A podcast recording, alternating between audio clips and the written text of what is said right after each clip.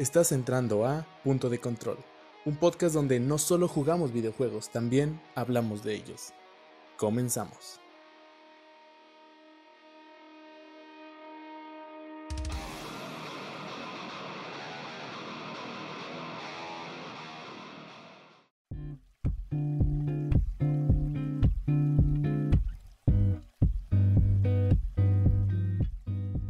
Hola, buenos días, buenas tardes y buenas noches. Esto es Punto de Control, un podcast sobre videojuegos. Una vez más, yo soy Gamaluna. Yo soy Eduardo Zamudio. Y estamos aquí para discutir lo que llevábamos esperando desde hace bastante tiempo. Creo que Xbox adelantó en noviembre, ya teníamos la consola y ahora tocó turno de PlayStation. La semana pasada fue el evento llamado El futuro del gaming y creo que fue bastante interesante, me llamó bastante la atención. Hay muchas sorpresas, muchas cosas que no esperaba y también algunas decepciones. Pero bueno, como ya escucharon, estoy de nuevo con Eduardo Zamudio. Hola, ¿cómo estás? ¿Cómo te sientes? Ok, primero estoy sumamente feliz porque te puedo decir, te lo dije, hombre de poca fe, entonces nada más quería dejar eso ahí al, al aire. Siento que el ritmo en general de toda la presentación fue bastante bueno comenzaron muy fuerte, dieron un espacio para relajarse. Yo creo que la expectativa que mantuvieron definitivamente la cumplieron. Yo me doy muy bien servido, salvo por el, la cuestión de que comenzaron tarde. Sí, creo que sí. Mira, la verdad el ritmo fue bastante interesante. Creo que desde el principio te tiserearon el hype con los las cuatro formas de los botones. Eh, pero conforme iba avanzando, ibas sabiendo un poco más, estabas un poco más interesado, los juegos te eh, atrapan. Y sí, también concuerdo en que empezaron tarde. Empezaron tarde eh, a nivel calendario y empezaron la, la, la conferencia de una forma bastante extraña, no sé cómo decirlo, un poco más adelante ya te, te contaré el porqué. Eh, la conferencia fue el jueves, me parece. Estuvo no hubo un, un presentador como tal, más o menos fue un salto de, un juego a otro en el cual hubo mucho hype, hubo muchas pláticas de personas que creo que estaban felices con lo que estaban presentando, con lo que estaban haciendo, pero empezamos de la forma más inesperada posible, relanzando un juego de PlayStation 3 en PlayStation 5. Tuvimos GTA 5 para empezar. Así es, de hecho, mira, te voy a decir algo. Yo vi el logo lo primero que pensé, vaya, van a hacer lo que los fans llevan muchos años pidiendo, que es ya sea una remasterización o un remake de Bully, eh, no sé, un Bullying 2. Pero eh, también me decepcionó un poco cuando vi a Michael haciendo yoga, entonces tampoco está tan mal porque piénsalo, estuvo en la generación pasada, en la generación actual y va a estar en la nueva generación. Tres generaciones, ahí es poco, ¿eh? Bueno, sí, Rockstar creo que quiere seguir vendiendo un juego que está en el número uno de los juegos más vendidos de la historia, entonces, pues al final de cuentas es un poco una decisión empresarial, pero creo que a algunos les va a caer bien. Y bueno, por ahí estaba viendo en internet un poco los, los comentarios de, mira, los, los únicos dos juegos que vas a poder jugar nuevos sin importar cuándo leas esto, es Skyrim y GTA V. Porque aparentemente los dos van a estar eternamente en todas las consolas. Evidentemente, nada más muy bien eh, qué tipo de juegos son. Vamos, GTA V dobló totalmente a GTA 4 y Skyrim también mucho mejor que Oblivion si me lo preguntas. En algunas en algunos aspectos la verdad yo estoy muy interesado tanto en saber qué van a hacer en GTA 6 tomando en cuenta que lleguen en algún momento porque aparentemente no lo tenemos cerca. Eh, GTA 6 lo llevan pidiendo desde hace como dos años tal vez tres y Rockstar no quiere estuvo metido bastante de lleno en Red Dead Redemption 2 y aparentemente el siguiente paso es relanzar estos juegos exitosos en la siguiente generación, porque creo que Red Dead también va a tener su remasterización para Play 5. Pues ya veremos a ver cuándo Rockstar quiere presentar una nueva IP o una secuela de algún juego interesante que no se haya lanzado antes. Así es, mira, The Elder Scrolls 6, entonces ese sí sabemos que lo tenemos ligeramente más cerca. No sabemos cuánto tiempo se vayan a tomar, sabemos que están trabajando en él por lo menos. Bueno, pues será cosa de esperar. Los rumores dicen 2024 más o menos. Pero en esta industria nada es seguro. A veces se adelantan, a veces se atrasan, a veces nunca salen. Son muchos juegos los que se quedan en el limbo, pero yo creo que Bethesda quiere continuar con esta franquicia y, y pues a ver, esperemos que venga pronto, más pronto que tarde. Pero bueno, volvamos al tema. Después de eso, empezamos con las noticias grandes. Tuvimos un video bastante corto, bastante interesante, debería decir, que al final, después de la conferencia, dio muchos problemas de comunicación en redes sociales y en el mismo estudio que lo está desarrollando, pero tuvimos un vistazo a Spider-Man Miles Morales. Efectivamente, de hecho, mira, yo te lo voy a decir, yo fui de los que fueron engañados, yo pensé que se trataba de un juego nuevo, no sé, había algo que, evidente, que te decía que iba a ser un DLC o algo por el estilo, pero la verdad, mi creía que evidentemente iba a ser un juego nuevo, pero pues no lo tuvimos. Sí, bueno, em, Spider-Man salió apenas hace dos años. Creo que es muy pronto para hablar de un juego completamente nuevo. Y yo al principio creí que era Infamous. Se me olvidó por completo que Ghost of Tsushima sale el mes que viene, que lo hace Soccer Punch, y dije, puede que sea un nuevo Infamous. O sea, se ve colorido, se ve poderes, superhéroes, algo por el estilo, pero me sorprendió bastante ver a Miles. Creo que es uno de los Spider-Man que ha tenido muchísimos reflectores últimamente salió Into the Spider-Verse, que fue una gran película. Como que muchos empezaron a conocer este personaje de Brian Michael Bendis, que salió en el Ultimate, pero ahorita está en el universo actual de Marvel. Creo que ha ido un poco de un lado para otro y está volviendo de las sombras. Muchos no lo querían. Tiene muy buenas historias.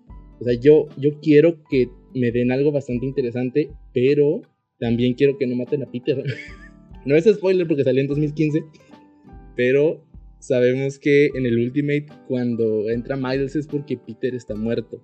Sería interesante ver cómo va a avanzar Insomniac y a ver qué tal, porque, o sea, sí es un contenido no, no es un juego completo, pero sí se va a poder jugar independientemente del juego original en PlayStation 5. Y hasta donde he leído, es un juego que no va a estar disponible en PlayStation 4. O sea, Miles Morales es directo a nueva generación y la generación actual se queda con Marvel's Spider-Man. Entonces va a ser interesante ver qué tiene para ofrecer, pues a ver cómo lo recibe el público. Así es, de hecho, como tú lo comentas, efectivamente, pues vamos, lo vamos a tener en PlayStation 5, que eso puede dar buenos comentarios o puede dar malos comentarios. Yo creo que sí, efectivamente iniciaron fuerte, como tú lo comentas, tampoco quiero ver morir a Peter, no dudo que lo que vayan a hacer con eh, el Spider-Man Miles Morales pueda llenarnos una historia, sobre todo una historia bastante cargada de emociones. Sí, Spider-Man siempre ha sido bastante emotivo. Creo que tiene muchas cosas a su favor. Y el primer juego fue bueno, la verdad. Creo que mantuvo bien el ritmo de la historia. Presentó muchísimos enemigos y aparentemente en esta nueva entrega vamos a tener todavía más. No sé, tal vez incluso algunas misiones de trabajo en equipo o algo por el estilo. No sé qué esperar, solo sé que estoy muy emocionado. Siempre me ha gustado el personaje y pues esperemos esperemos otras cosas de, parte de Insomniac. Ha hecho juegos bastante interesantes. Y continuando con Insomnia, Insomniac, no fue el único juego que presentó. Tuvo otro que me llamó bastante la atención. Nunca he jugado algún juego de, de, esta franquicia, pero se veía muy divertido y tuvo bastante gameplay. Estoy hablando de Ratchet Clank, que no sé, se abre muy a la Infinity War un multiverso que creo que va a ser bastante interesante de explorar título personal, yo sí jugué en el PlayStation 2 a Ratchet and Clark y definitivamente es un gran juego, es bastante entretenido cuando el juego estaba totalmente en inglés y no sabía nada de inglés. Entonces, si logré entretenerme aún sin entender los diálogos, sin entender de todo las mecánicas, eh, te puedo decir que sí es un juego muy divertido y la verdad lo que vi en el tráiler, yo creo que sí pisaron bastante fuerte con esto y sí nos pegaron a muchos en la nostalgia. Además, parece que las mecánicas avanzaron un poquito más, están aprovechándose de los beneficios tecnológicos que tiene la nueva generación.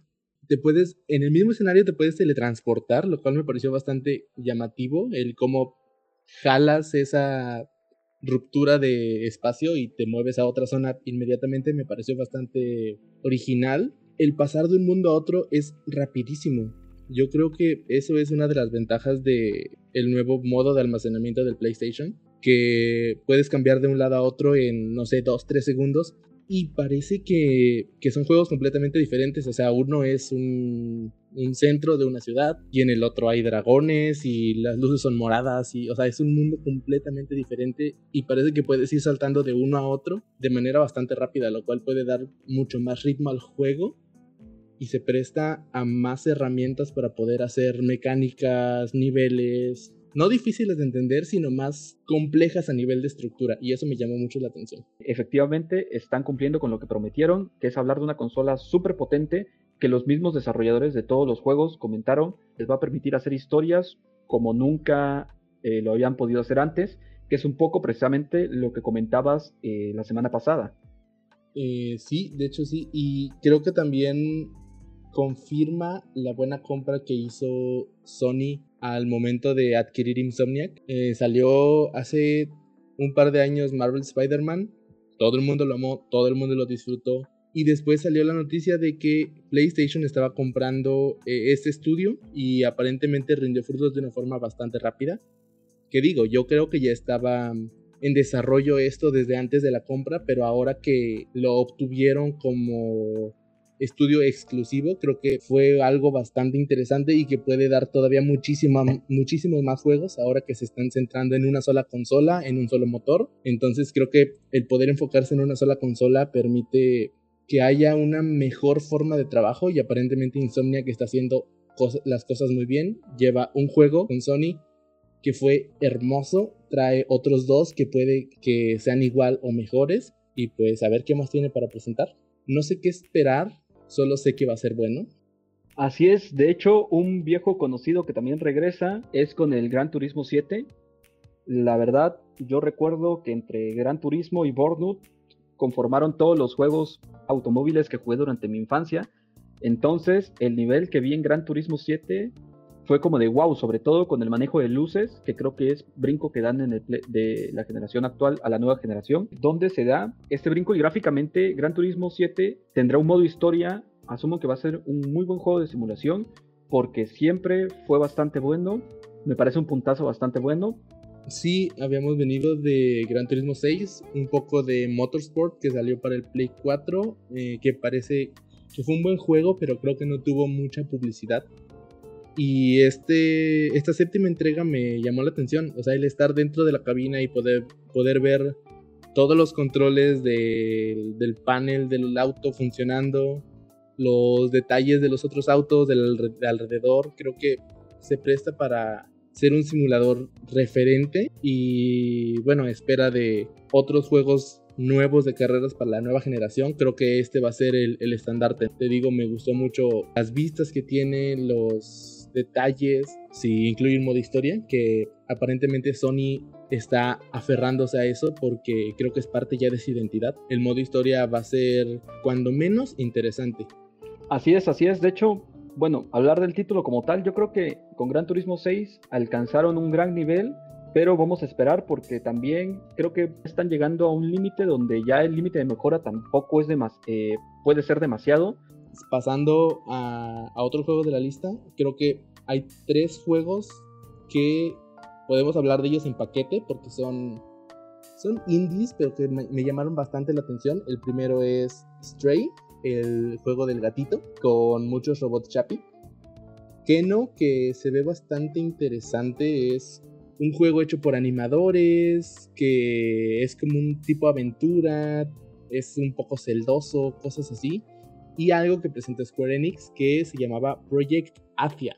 No sabemos cuál es el nombre, no sabemos cuándo va a salir, pero sabemos que Project Athia son, es un juego exclusivo para PlayStation 5. Y bueno, creo que estos tres tienen una pinta bastante original que, que no sé, quería discutir contigo. ¿Qué te parecieron estos? ¿Alguna opinión que tengas? ¿Esperas algo? ¿O de plano fueron algunos olvidables? Yo eh, normalmente cuando se les dan espacio a los indies es como para que pasen rápido y pasan totalmente desapercibidos, pero yo creo que el Cybermichi estuvo de 10. Yo pensé que precisamente el gato era simplemente como para llevar el tráiler y yo creo que a todos nos llamó la atención y tiene una mochilita y este Cybermichi me encantó.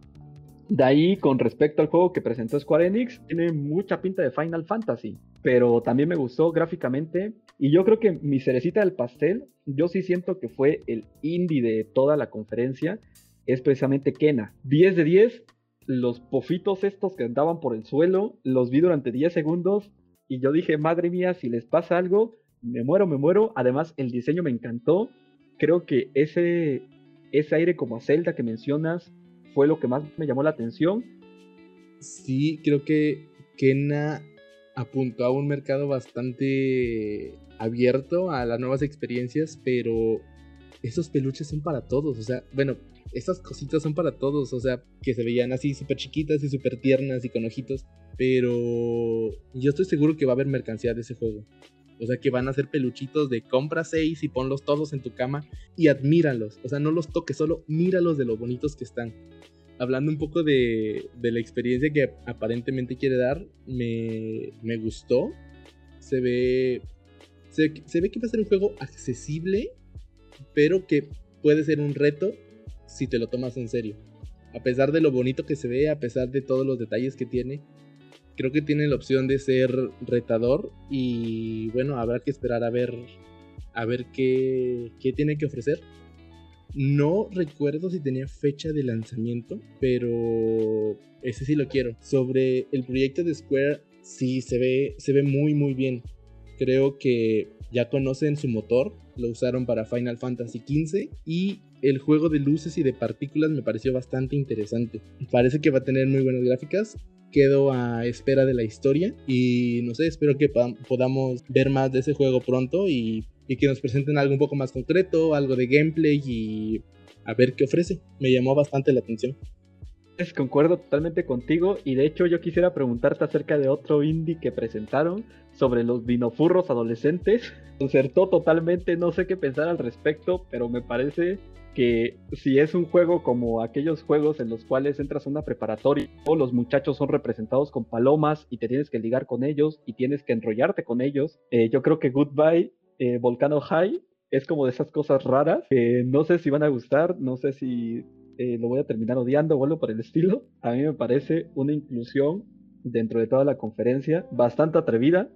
Y no podemos dejar pasar uno de los mejores nombres en la historia de los videojuegos me, encantó. Creo que va a ser un poco más orientado a esto de los juegos centrados en la historia, con algunas decisiones, cosas así.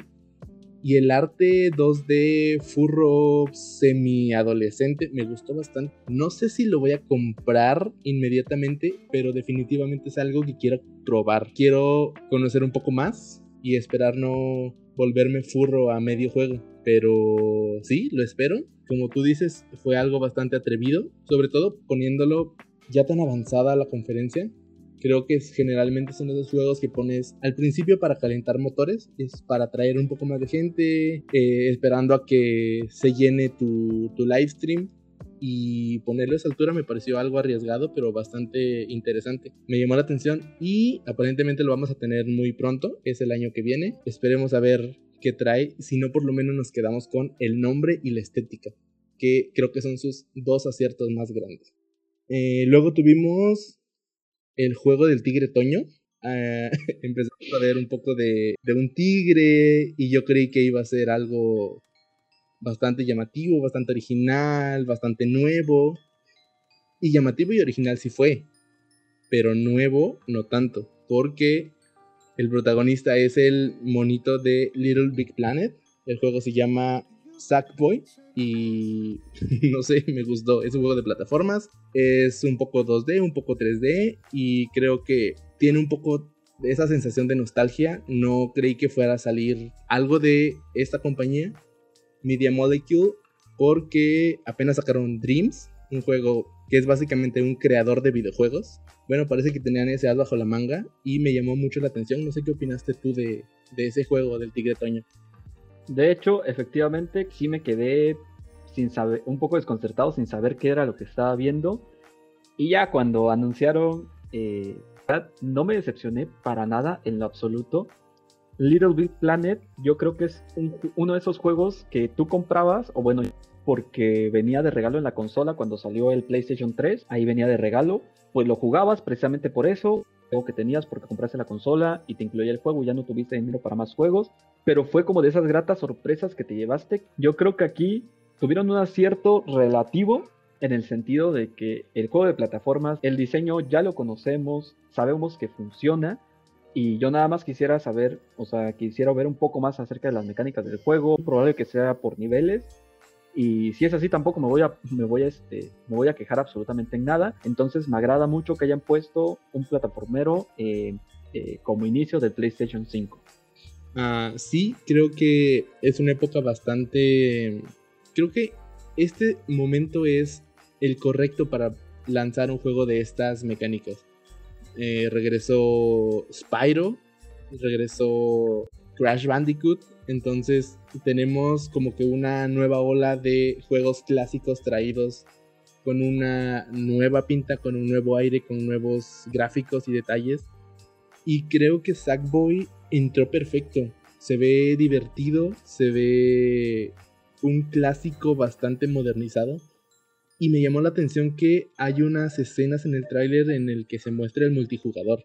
Se ven cuatro personajitos corriendo a través de plataformas y creo que va a servir mucho para juntar a los amigos y jugar o para separar amistades para siempre. Entonces, a ver qué tal qué tal va el juego. Tengo muchas ganas, sin duda no lo esperaba, pero estoy muy satisfecho con él y pues no sé, esperar esperar y ver qué, qué tiene para nosotros eh, Media Molecule y qué tiene eh, ese pequeño costalito para, para todos los fans. ¿Qué otros juegos crees que estuvieron bastante interesantes antes de llegar a los grandes? Porque hubo varios que no había visto en bastante tiempo o que se habían rumorado y creo que son bastante importantes. Pero primero quiero ir con unos un poco más, más pequeños.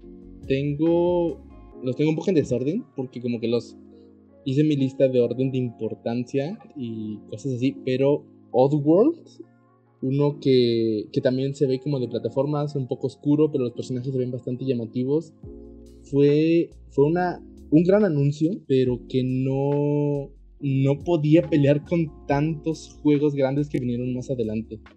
Creo que es de esos juegos que como mencionaba eh, al principio, es como que los metes ahí porque tienes que meterlos, pero no, no terminan de cojar por estar simplemente, pero que están alejados de los grandes.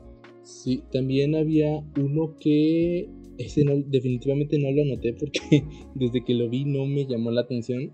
Pero era Book, Book Valley, Book algo. Que eran unos animalitos así súper tiernos que comían frutas y se convertían en esas frutas o lo, lo absorbían, algo así. No sé, me llamó la atención.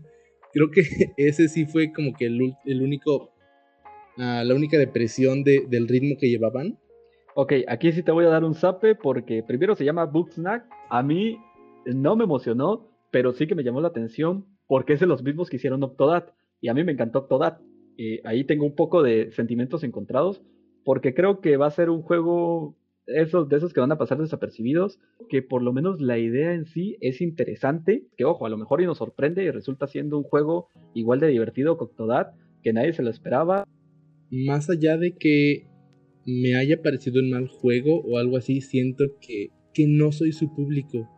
O sea que ese juego me lo mostraron y dije, ok, es algo bastante interesante, pero no es algo que yo compraría. Entonces, pues, a ver, a ver qué tal, igual y nos sorprende. Y es cierto, tal vez estoy subestimándolo y pueda ser cuanto menos divertido o bastante importante en el, en el inicio de esta nueva generación. No sé si tengas anotado ahí algún otro que, por ejemplo, yo tengo anotado como juego que tal vez pudo haber pasado un poco por encima. Y creo que con este sí vas a coincidir. El NBA 2K 2021.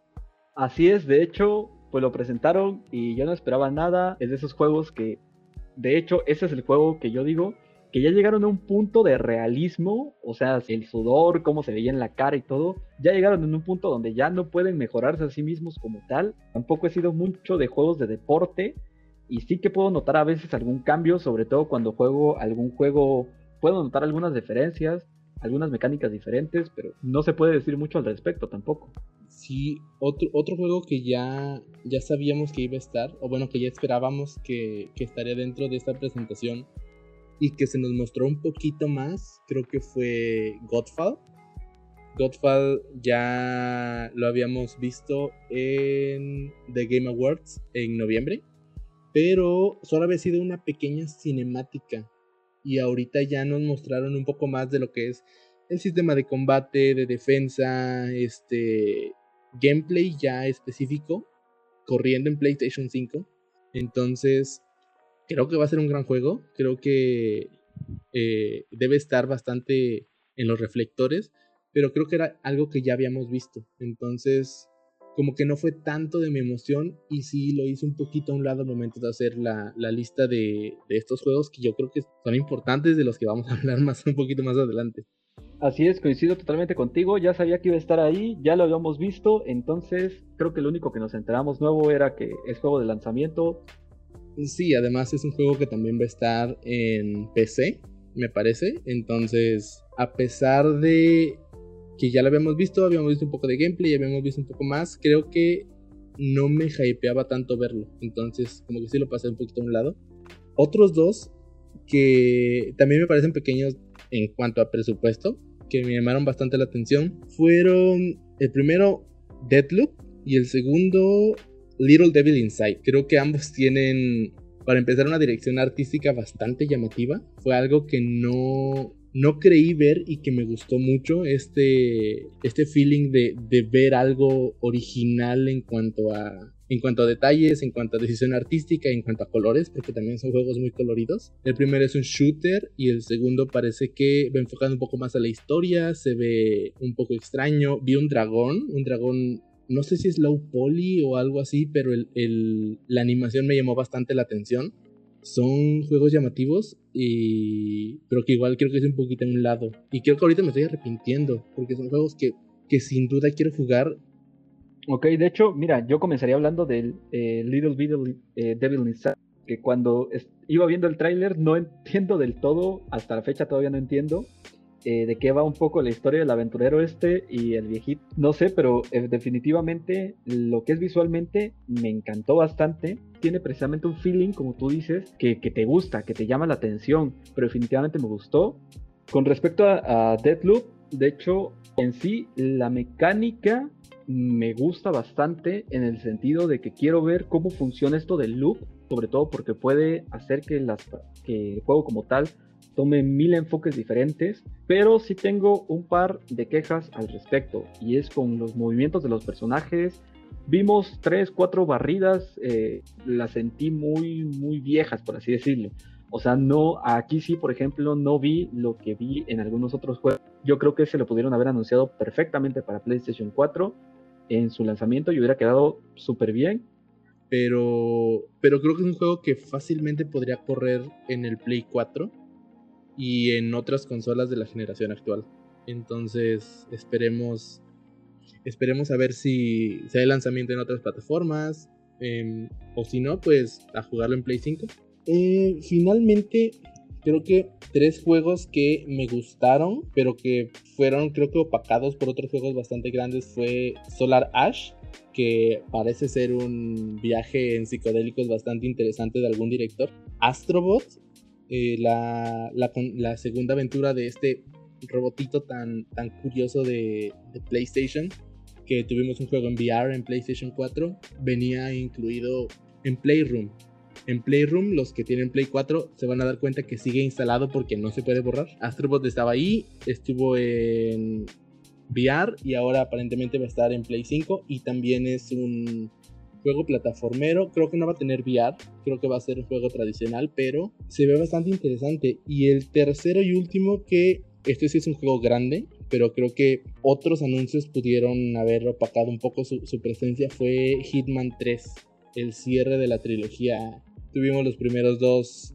de forma mm, capitular en Play 4 y en Xbox y en PC. Pero el tercero se anunció para Play 5, corriendo en Play 5 y se ve bastante interesante. Creo que está en Sydney o algo por el estilo. Me pareció ver algo similar a la ópera de Sydney en el tráiler, pero creo que, que sí otros, otros títulos pudieron haber hecho que estos se olvidaran un poquito. Ok, te los voy a comentar en el orden en el cual yo los tengo. ¿Sí? Ash me encantó y ojo, cuidado con lo que voy a decir porque me dio un aire muy parecido a Journey, que son palabras mayores. Wow. Lo vi y lo sentí así. Es lo único que voy a decir al respecto. Y lo tómenlo con pincita si quieren.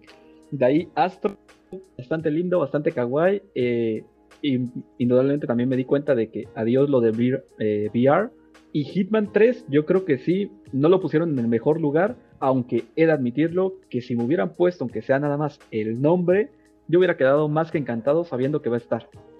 Pues sí, sin duda es un juego bastante llamativo. La, primera entrega ahorita tuvo un momento de, de, descarga gratuita en Play 4 durante esta cuarentena. O sea, el estudio dijo, ¿saben qué? Estamos encerrados. Uh, descárguenlo. Si lo bajan, se lo quedan para siempre. y lo pude probar así. Porque es un juego que sé que es bueno, sé que tiene bastante nicho, bastante público, pero no sé, no estaba en mis prioridades de compra. Y ya cuando lo tienes en las manos, lo juegas y ves un poco los controles, te das cuenta que es bastante entretenido. Entonces, la segunda parte he probado el capítulo 1 nada más. Y no sé, este tercero se ve bastante interesante. Aparenta ser una clausura para el protagonista, o al menos para la historia de este protagonista. Y no sé, veremos qué más si se convierte en un referente de, de esta franquicia, ¿no? Creo que con eso terminamos los juegos que creo que son un poquito ah, opacados y viene algo que llamó muchísimo mi atención. Ya no es lo que yo creí que era, pero sin duda aún lo quiero. Eh, estamos hablando de, bueno, estoy hablando de Ghostwire Tokyo. Lo vimos en el E3 anterior. Vimos un teaser con Ikumi Nakamura eh, como directora, su primer juego como directora. Y unas semanas después, cuando se anunció que ella salía de, del estudio Tango, que pertenece a Bethesda, el juego quedó un poco en el limbo. No anunciaron nada. Ikumi tampoco habló de él pero lo vimos de regreso en este, en este evento de PlayStation. Vimos que el proyecto lo tomó Shinji Mikami, que es un señor Shinji Mikami. Ya hablamos de la vez pasada, que estuvo con Residence, estuvo con Devil Within, y ahora está con Ghostwire Tokyo, otro juego que parecía ser de terror. Y en este gameplay trailer mostró un poco más de, de acción y de colorido, pero aún así es algo que me llama la atención. No sé qué, qué opinas tú, qué te pareció y si tienes alguna observación. Efectivamente, yo vi el tráiler y de hecho no entendía del todo qué es lo que estaba pasando. Quizá lo de la primera persona no me terminó de cuajar del todo, pero eso me lo reservo. Eh, para mí es uno de los juegos que tanto en el E3 como ahorita pasaron un poco desapercibidos para mí, lo sigo repitiendo, leyendo un poco más al respecto, me doy cuenta de que efectivamente hay mucha gente, algunos que dicen que les encantó lo nuevo que vieron, otros que dicen que no. Pues la verdad, simplemente quiero jugarlo por el hecho de saber y generarme un criterio propio. Y de todos modos, sí que me llegó a emocionar. Además, el hecho de, de la ambientación como tal. O sea, hubo una parte donde se ve este arco típico que se ve en todos los animes donde están las escaleras, lugar como tal, pero, o sea, ese momento en general, no sé, me gustó visualmente hablando y pues a ver qué nos presentan.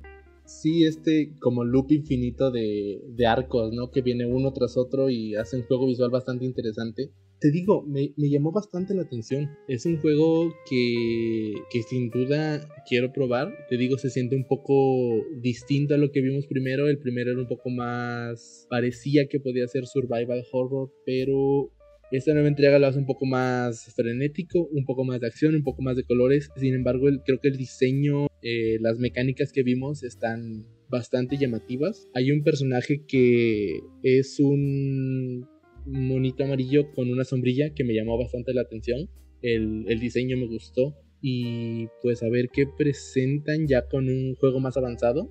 Te digo, es Tango, creo que el estudio de, de, Mikami siempre me ha dado buenas experiencias. Hemos tenido dos, que fueron los dos de Bill Within, que fueron bastante aterradores en algunas partes, que, que saben qué hacer. Y en Devil Within 2 tuvimos un primer acercamiento a esta experiencia en primera persona. Puede que no convenza al principio, pero después te mantiene bastante inmerso en la historia. Entonces, no sé, lo quiero jugar. No sé qué, como el meme, no sé qué es, pero lo quiero. No sé si tengas algo más que decir sobre Ghostwire. No, de hecho no, nada más decir que efectivamente es lo que tú dices, no sé qué es, pero lo quiero. Este, otro, otro anuncio que, que, creo que también fue bastante importante, que vi que varios, varios streamers se volvieron locos cuando, cuando vieron esta revelación. Y, y un poco enfocado también en este ambiente un poco lúgubre, es Demon Souls, que hay una nueva versión de Demon Souls que es exclusiva para PlayStation, porque lo está trabajando Project Japan, que es un estudio propietario de Sony. Y vimos una versión bastante, bastante, bastante cercana a las gráficas de la generación actual o de la que viene. Eh, tuvimos un teaser bastante escueto, por así decirlo. Muchos eh, referencias, muchos este, cameos de varios personajes importantes. Pero no pudimos ver nada de gameplay todavía. Creo que es bastante interesante. Está a cargo de este juego Blue Point. Blue Point fue el que hizo el remaster para Shadow of the Colossus. Entonces tienen toda mi confianza en lo que sea que, que vayan a hacer estos tipos. Se ve bastante bien, lo quiero jugar. Siempre he escuchado de él como un referente, el inicio del, del, género Souls y a ver qué trae. Me encantó. No tengo más que decir, o sea, es que era de esas cosas que sabíamos que venía, que ya se habían estado rumorando y pues el que estuviera aquí y que nos mostrara precisamente todo lo que nos mostró es una delicia.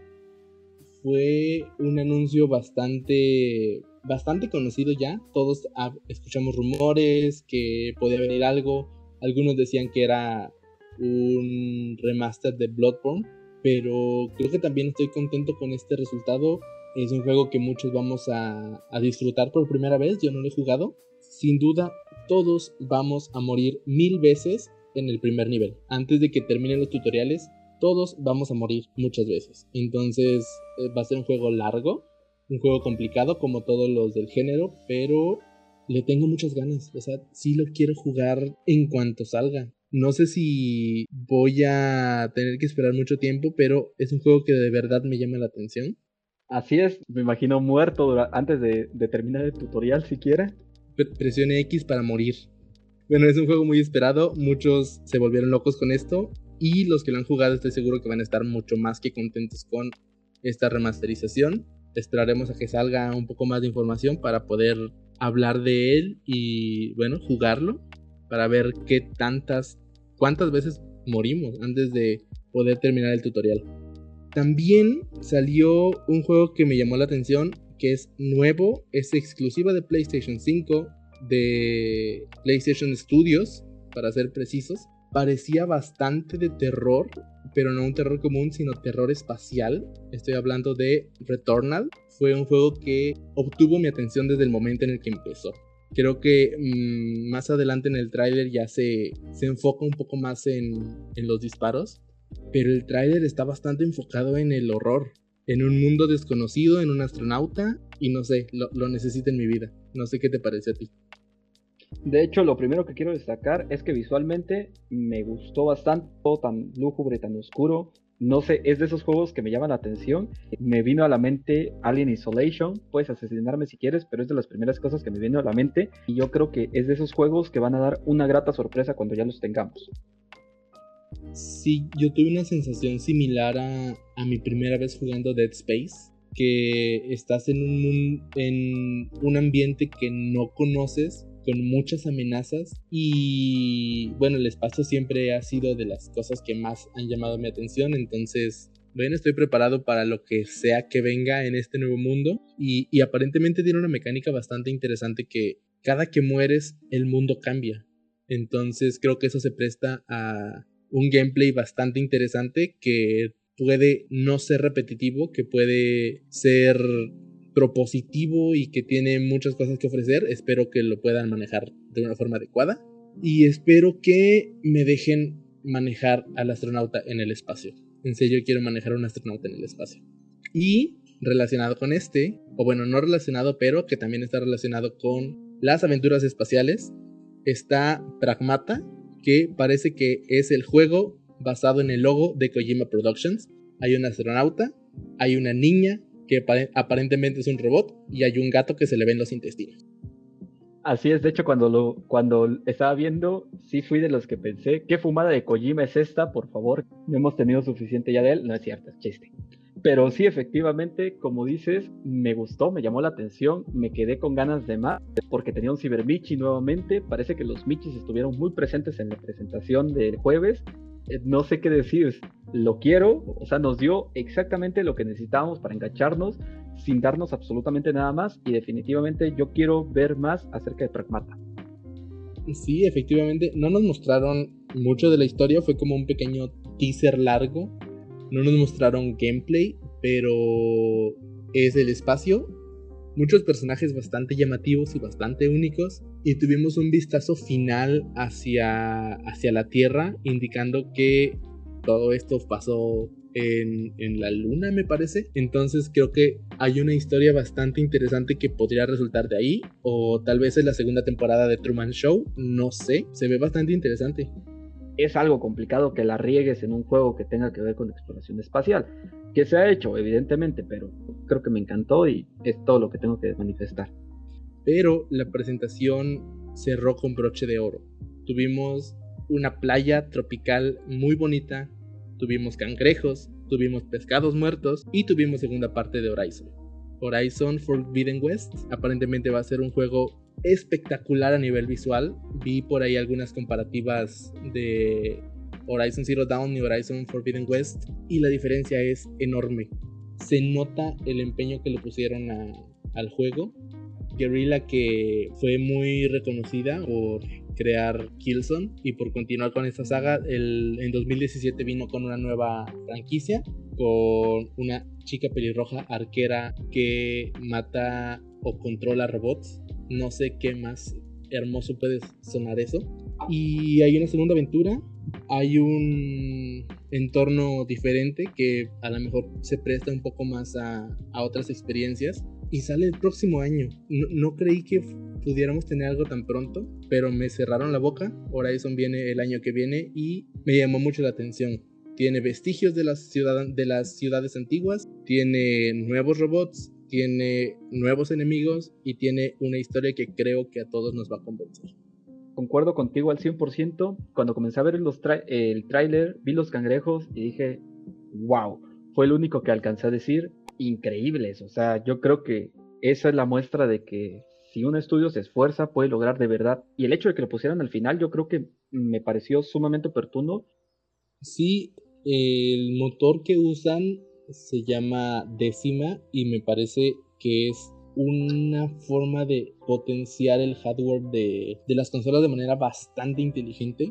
Estuve revisando un poco cómo funciona y se supone el motor nada más eh, crea el mundo que estás viendo en la pantalla. Todo alrededor no hay nada, entonces todo el poder gráfico de la consola se centra en lo que tú estás viendo y cuando giras crea lo que estás viendo y borra lo que ya lo que ya no estás viendo, entonces como que permite explorar, explotar bien el recurso del motor, el, recurso de toda la consola. La primera historia te presenta un mundo que es bastante grande de por sí. Es un mundo abierto muy hermoso con muchas especies, con muchas tribus y ahora el expanderlo y hacerlo más bonito, más detallado, creo que va a ser una experiencia bastante agradable. Y creo que va a ser un juego en el que te puedes perder varias, varias horas, nada más yendo de un lado a otro o farmeando recursos. Y yo creo que todo lo que nos presentaron en Horizon 2 es más de lo que esperábamos, la verdad. Digo, desde que lo vi, la pega lo mejor de que los cangrejos del principio no eran robots, pero te digo, me dejó sin palabras, todo el tráiler me lo absorbí, de hecho todavía sigo un poco en shock al respecto. PlayStation se la sacó y la puso sobre la mesa únicamente con ese título. Sí, creo que a pesar de haberse tardado en el calendario de, marketing y de lanzamientos, se quedó un poco atrás, pero con esta conferencia quedó al nivel. Creo que muchos que no estábamos seguros de qué consola comprar de inicio, nos decidimos por el Play por todo lo que presentó y todo lo que viene más adelante pero creo que el tráiler fue preciso para, para tenerte lleno de hype y pues no sé, espero que se revele eh, gameplay pronto o otro tráiler porque viene el próximo año, entonces lo necesitamos ya. Y bueno, ya justo cuando creímos que, era todo, que estábamos preparándonos para la despedida, vino la sorpresa. La sorpresa que la verdad yo no esperaba, no creí que se fueran a, a lanzar y al final tuvimos la revelación de la consola como tal. Vimos un diseño bastante interesante, bastante atrevido. ¿Te gustó? ¿No te gustó? A ver, ¿qué opino del modem? Tengo un poco de conflicto con las consolas en blanco. Me gusta el diseño medio, no sé, es que creo que es un diseño para nada conservador con lo que han hecho. Entonces, de que me gustó. Creo que a lo mejor los piquitos en blanco quedaron un poco sobrando y he visto muchos memes donde le ponen la cara de Kaiba y queda perfectamente. Bueno, digo, al fin y al cabo, el diseño creo que es de las cosas que menos me interesan. Si esa cosa refrigera bien, por mí va perfecto. Sí, habían mencionado en, varios momentos eh, posteriores a, a la revelación que la consola fue diseñada para que tuviera una buena forma de refrigeración porque están conscientes de que se puede calentar por la potencia que tiene, están conscientes de lo ruidoso que es el avión de PlayStation 4 y como que querían corregir eso, eh, traer un, un, sistema de ventilación bastante funcional, bastante óptimo y no sé, a mí el diseño me gustó. Creo que es algo bastante completamente distinto a lo que presentó Xbox con su refri o con su CPU. Son líneas curvas, eh, el color blanco creo que es un agente diferenciador bastante grande. No sé, a mí me, gusta la combinación de colores, las lucecitas azules que aparentemente va a tener en la parte superior. Tal vez me convenció un poco más la versión digital, pero siendo honestos, con la velocidad del internet que tenemos en México y lo que pesan los juegos actualmente, creo que la versión digital va a quedar un poco corta de manera muy rápida. A menos que tengan una edición de 2 terabytes o más, creo que podría ser una buena opción, dejando de lado la velocidad del internet.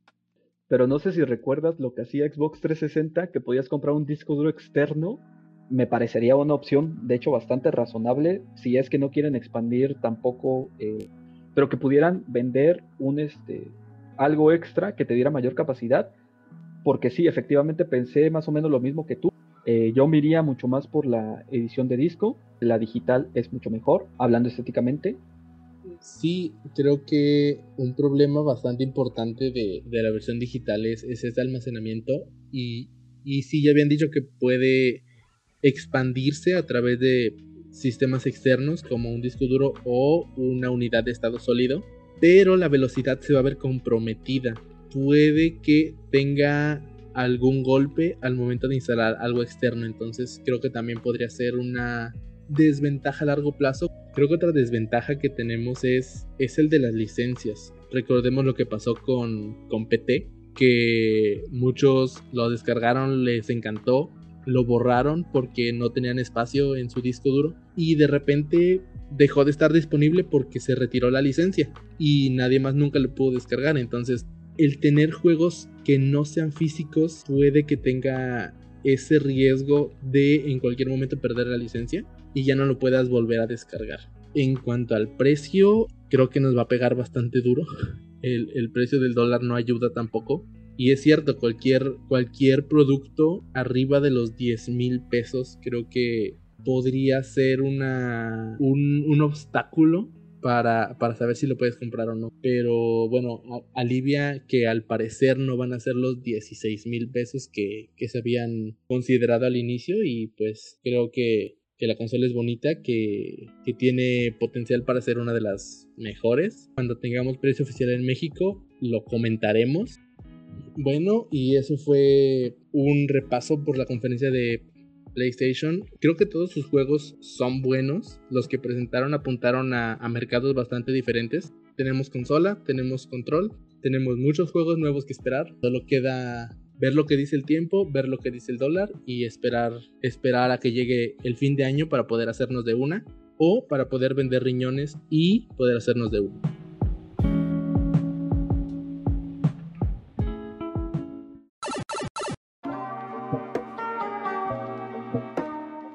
Y ahora si estuvieron atentos a la conferencia, hay un título del cual no hemos hablado y este es precisamente de una de las presentaciones que se estaban rumorando bastante Y a lo largo de estas semanas que estuvieron pasando, se estuvo rumorando acerca de un remake de alguno de los juegos que ya tenemos de Capcom.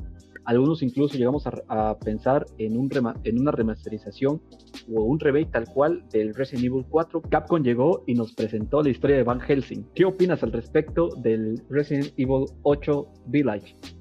Bueno, creo que ha llegado mi momento del podcast para decirte yo a ti te lo dije. Ah, habíamos hablado bastante tiempo de, de qué se iba a presentar eh, en la conferencia, si Capcom tenía algo interesante. Y bueno, parece que, que, le atiné. Tuvimos otro juego numerado, se llama Village.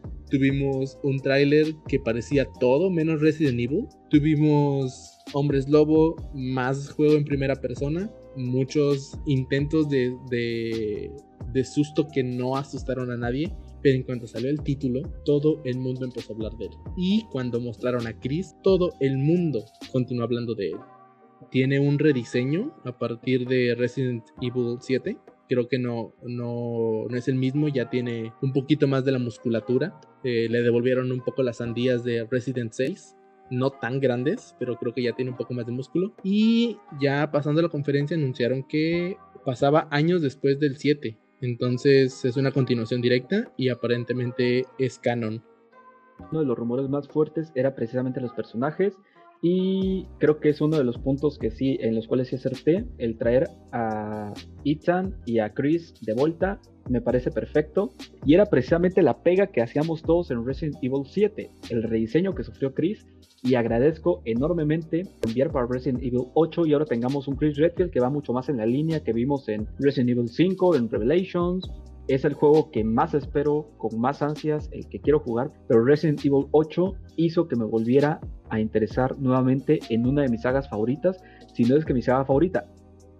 Sí, como tú lo mencionas, es una, serie bastante antigua. Aparente, bueno, desde mi punto de vista personal no envejeció muy bien y la séptima entrega vino a, a revitalizar muchos aspectos. Sí volvió al terror, volvió un poco a, a esta sensación de estar encerrado y a veces con muy pocas opciones para, para avanzar. Pero creo que, que volvió el miedo el miedo de, de, tener enemigos cerca y no saber cómo acabar con todos, o no saber si correr, o, o, no saber si gritar o apagar la consola, creo que tuvo un buen acierto en ese sentido. Creo que es una experiencia que sienta bastante bien para lo que quieren ofrecer, que es terror. Los dos remakes que tuvimos fueron en tercera persona, sin ningún problema, porque eran clásicos, pero estos dos últimos numerados creo que se están atreviendo a hacer algo un poco diferente para poder atraer a nuevos fans y hacer volver a los que les gustaba el terror.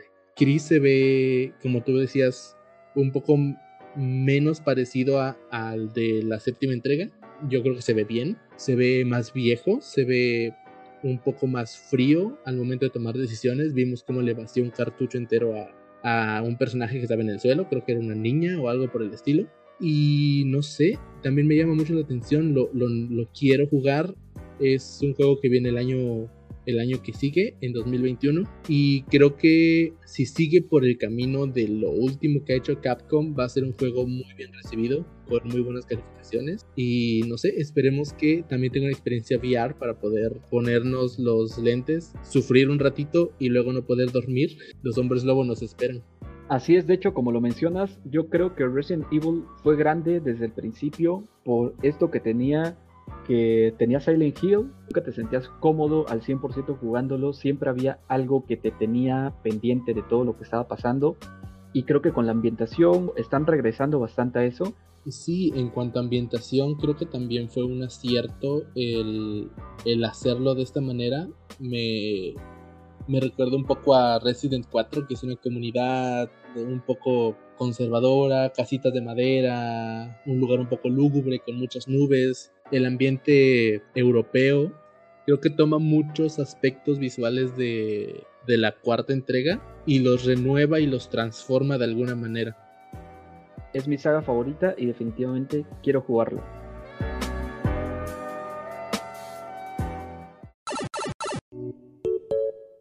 Bueno, estamos de vuelta con punto de control. En este último segmento ya hablamos de la conferencia, hablamos un poco de Resident Evil Village y la consola como tal. Pero creo que es hora de que hablemos de tres cosas importantes. El juego que más nos sorprendió, el juego que más esperamos jugar y el juego que más nos decepcionó de esta conferencia.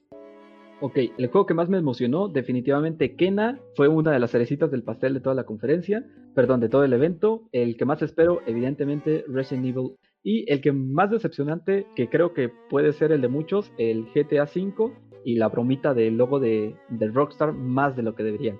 Eh, creo que concuerdo contigo con, con el GTA V, no fue una buena decisión, sobre todo empezar con tanto hype y que luego te lo, te lo bajaran de una manera tan, tan fuerte, creo que no fue lo más acertado.